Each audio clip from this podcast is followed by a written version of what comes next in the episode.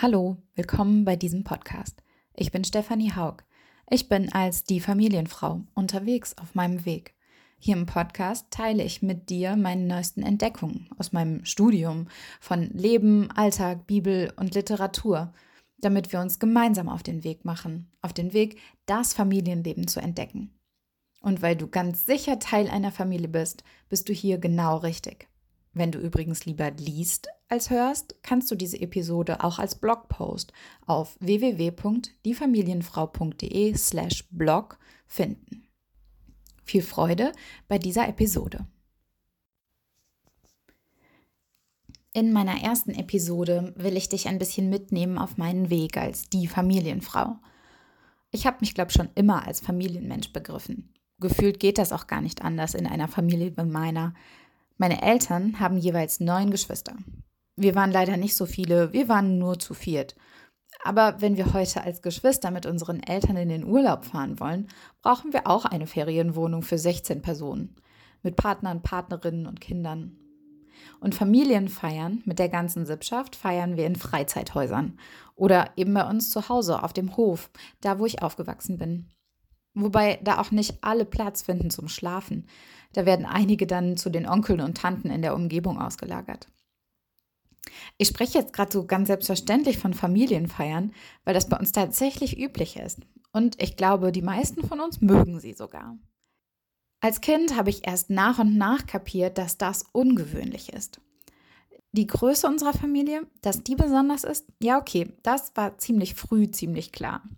Aber dass es auch etwas Besonderes ist, dass wir insgesamt eher gute Beziehungen untereinander haben, dass ich alle Cousins und Cousinen kenne, also alle heißt alle 40, und auch deren Kinder, also nicht nur ihre Namen, sondern auch was sie machen und wo sie wohnen und wie es ihnen so ungefähr geht. Ich glaube, dass das was Besonderes ist, habe ich erst im Studium so richtig verstanden. Natürlich, wir haben uns nicht immer gemocht, sondern wir streiten uns auch und hatten und haben so unsere Themen miteinander. Aber trotzdem, oder trotzdem, wie meine Schwester sagen würde, trotzdem gehören diese Menschen nicht nur so formal gesehen zu meiner Familie, sondern sie sind mir sehr, sehr wichtig. Ich liebe es, sie zu treffen und ihre Meinung ist mir wirklich wichtig. Sie interessiert mich. Und auch das, was sie so erleben, wie es ihnen geht, was sie machen, das interessiert mich.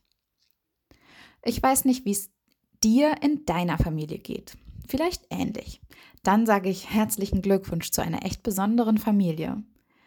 Sehr viel häufiger höre ich von Leuten in meinem Umfeld, dass sie ihre Familie als etwas Belastendes erleben. Dass die Erwartungen zum Beispiel von Eltern oder die alten Geschichten Geschwistern und Eltern oder auch aktuelle Missverständnisse, dass das alles einfach nicht geklärt werden kann.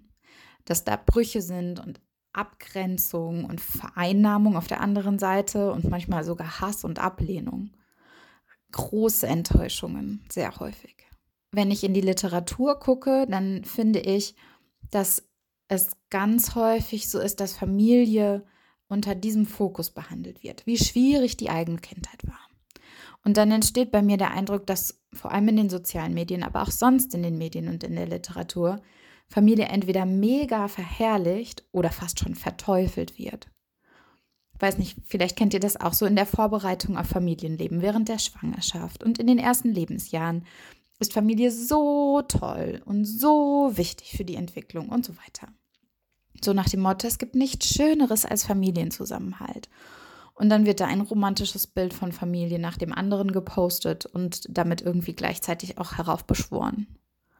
So, das steht irgendwie auf der einen Seite und auf der anderen Seite machen wir uns als Gesellschaft, vor allem um die ganz kleinen Kinder, große Sorgen und Kinderschutz wird immer mehr betont, weil man in den Medien immer wieder mitbekommt, Familie ist irgendwie gefährlich für Kinder. Also, es gilt natürlich nur für bestimmte Familien. Und wenn wir dann ehrlich sind, haben wir da ein Bild von bestimmten Familien und die kommen in der Regel aus bestimmten gesellschaftlichen Schichten. Bei uns also uns in Anführungszeichen, darf es in den Familien auch mal schwierig sein, weil wir ja trotzdem gut miteinander umgehen. Und Kindeswohlgefährdung ist sicher nichts, was in unseren Familien passiert, oder? Dieses Denken haben wir doch schon so. Und ich habe ja in den letzten Jahren als Familienhilfe gearbeitet, auch ganz oft unter dem Aspekt von Schutz. Und die meisten dieser Familien würden genau das Gleiche sagen. Kindeswohlgefährdung doch nicht bei mir. Und diese Familien waren aus sehr unterschiedlichen gesellschaftlichen Schichten. Ein Beispiel dafür, dass in den Medien Familie schnell verteufelt wird, ähm, finde ich, ist, wenn irgendwas passiert. Ne, dann fragen wir sofort, was war das denn wohl für eine Familie, in der er aufgewachsen ist? Also wenn jemand psychische Probleme hat, wenn jemand kriminell wird, wenn irgendwas Dramatisches passiert. Fast immer als erstes die Frage nach der Familie und ganz oft gibt es dann das große verständnisvolle Nicken. Ja, in so einer Familie, da war das ja klar, was der arme Mensch erlebt hat. Und dann entsteht dabei der Gedanke oder der Effekt, dass jeder vermeiden will, so eine Familie zu werden. Und dann schürt die mediale Aufmerksamkeit für die mögliche Gefährlichkeit von Familie eben auch die Ängste bei uns allen. Bin ich eine gute Mutter? Bin ich ein guter Vater? Diese Frage begegnet mir so oft. Bin ich schon bereit, Kinder zu bekommen? Vielleicht warte ich lieber noch. Ich, vielleicht bin ich noch nicht bereit. Bin ich noch nicht weit genug mit meinen eigenen Themen vorangekommen?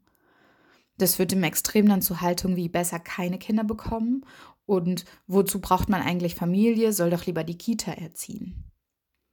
Ich stelle das Ganze jetzt bewusst plakativ dar und spreche im übertriebenen Sinn von Gefährlichkeit von Familie.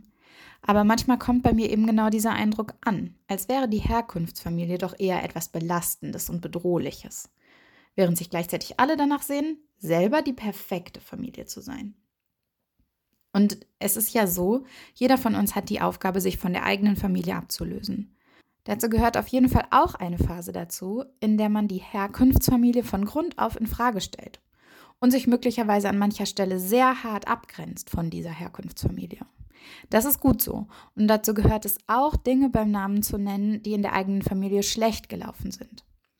Aber es macht für mich einen Unterschied, ob ich dann quasi zu einer gesunden Form der Verbundenheit mit meiner Familie zurückkehren kann oder ob ich in dieser Abgrenzung und der Kritik der Herkunftsfamilie stecken bleibe.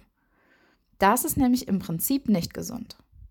Auch hier, ich sage im Prinzip sehr bewusst, denn ich spreche in diesem Moment nicht von besonderen Situationen, die es ganz sicher gibt und in denen es wirklich gesünder sein kann, sich von der Herkunftsfamilie zu distanzieren. Ich spreche hier von dem ganz normalen Prozess der Ablösung, in dem es wichtig ist, ähm, zu benennen, wo die Herkunftsfamilie etwas Belastendes hatte oder wo es vielleicht auch bedrohlich war an manchen Stellen für die eigene Entwicklung. Das ist gut und das ist wichtig, das zu benennen. Aber wir müssen wieder in eine Verbundenheit zurückkehren. Und ich glaube, oder ich frage, kann es sein, dass man sich selbst dann, wenn man einerseits Distanz zur Herkunftsfamilie hält, weil das gesünder ist, dass man sich dennoch mit ihr verbinden und versöhnen muss, also sich mit der Tatsache versöhnen muss, dass man eben zu dieser Familie gehört, so wie sie ist, auch mit dem Schlechten, das sie für einen selbst bedeutet hat und dadurch Verbundenheit herstellt. Ich glaube jedenfalls, dass wir sehr aufpassen müssen, wie wir über Familie und Familienleben denken. Wenn wir uns nämlich zu sehr von unserer Herkunftsfamilie unterscheiden wollen, wenn wir unsere eigenen Familien ganz bewusst ganz anders gestalten wollen, und vor allem, wenn wir das in der Hoffnung tun, dass unsere Kinder sich dann nicht von unserer Familie distanzieren, wie wir uns von unserer, dann werden wir dabei scheitern. Denn Ablösung gehört zum Familienleben dazu. Tja, und jeder, der jetzt aufmerksam zugehört hat, äh, denkt sich, hey, gerade eben hast du von deiner tollen Familie geschwärmt und jetzt sagst du was von Ablösung. Aber eigentlich sage ich es genau deshalb. Ich kenne nämlich aus meiner Großfamilie diese Prozesse von Abgrenzung und Ablösung und dem Benennen von, äh, das ist überhaupt nicht gut gelaufen. Aber ich kenne auch den Prozess der Versöhnung mit der Herkunftsfamilie und wie dabei eine neue Form von Verbundenheit entsteht. Eine Verbundenheit, die nicht so ist wie die vorher. Eine, die nicht einengt und abhängig macht. Man ist eben nicht mehr als Kind in dem Familienverbund, sondern als Erwachsene mit einer eigenständigen Position. Und dann gehöre ich dazu und darf dennoch meine Eigenart haben. Ich muss mich einfügen in das Familiensystem, aber ich werde nicht vereinnahmt. Ich habe manches anders weiterentwickelt, als das in meiner Familie durch Mama und Papa früher geprägt wurde. Und witzigerweise bin ich darin aber mancher Tante und meinen Omas doch ganz schön ähnlich. Und ich habe darüber hinaus ja auch noch meine ganz eigenen Themen, die sich durch mein Erleben meiner Kindheit, meiner Teen- und Jugendzeit ergeben. Einer Zeit, in der eben nicht nur meine Familie, sondern auch viele andere Menschen wichtig gewesen sind. Und auch zu diesen anderen Menschen muss ich Ablösung und Verbundenheit üben. Und so bin ich sehr versöhnt mit meiner Familie. Und ja, zugegeben, sie hat es mir auch sehr leicht gemacht, mich mit ihr zu versöhnen und auch mich von ihr abzulösen. Und ich glaube, das ist vor allem deshalb gelungen, weil ich mich ablösen durfte von dieser tollen Familie. Weil sie zwar wussten, dass sie eine tolle Familie sind ähm, und sehr überzeugt gewesen sind von dem, was sie gemacht haben, vor allem meine Eltern. Aber ähm, ich durfte trotzdem gehen und mein eigenes entwickeln. Und weil sie mich haben gehen lassen, bin ich gern zurückgekommen. Weil vor allem meine Eltern mein Fragen und Angreifen als Teenie ausgehalten haben, ohne sich selbst dabei aufzugeben, weil sie damit ausgedrückt haben, geh du deinen Weg, aber wir wählen diesen, weil sie sich auch entschuldigt haben für Fehler und doch bei Meinungen geblieben sind weil sie sich einfach selbst auch als auf dem Weg begriffen haben. Ich glaube, deshalb konnte ich dieses Zusammenspiel von Eigenständigkeit und Ablösung einerseits und Verbundenheit andererseits auch für mich übernehmen. Tell Everybody I'm on my way. Dieses Lied von Phil Collins mag ich sehr. Ähm, und als die Familienfrau bin ich auch auf meinem Weg. Und ein Teil von meinem Weg hat mit meiner Großfamilie zu tun, mit Ablösung und Verbundenheit. Aber es gibt noch viel mehr, weshalb ich die Familienfrau bin und ähm, was es bedeutet, auf dem Weg zu sein. In der nächsten Episode nächste Woche wird der Titel sein Tell Everybody I'm on my way. Träume, Pläne und die Realität der Berufung. Mein Gebet ist, dass meine Gedanken hier für dich wertvoll, klar und ermutigend sind. Schreib mir doch gerne über Instagram, Pinterest, Facebook oder per Mail, was dich aus diesem Podcast am meisten berührt und ins Nachdenken gebracht hat. Wenn du meinen Podcast positiv bewertest oder einen Kommentar hinterlässt, freut mich das natürlich sehr. Und wenn du mehr wissen willst, besuch meine Webseite www.diefamilienfrau.de. Bis nächste Woche. Deine Steffi, die Familienfrau.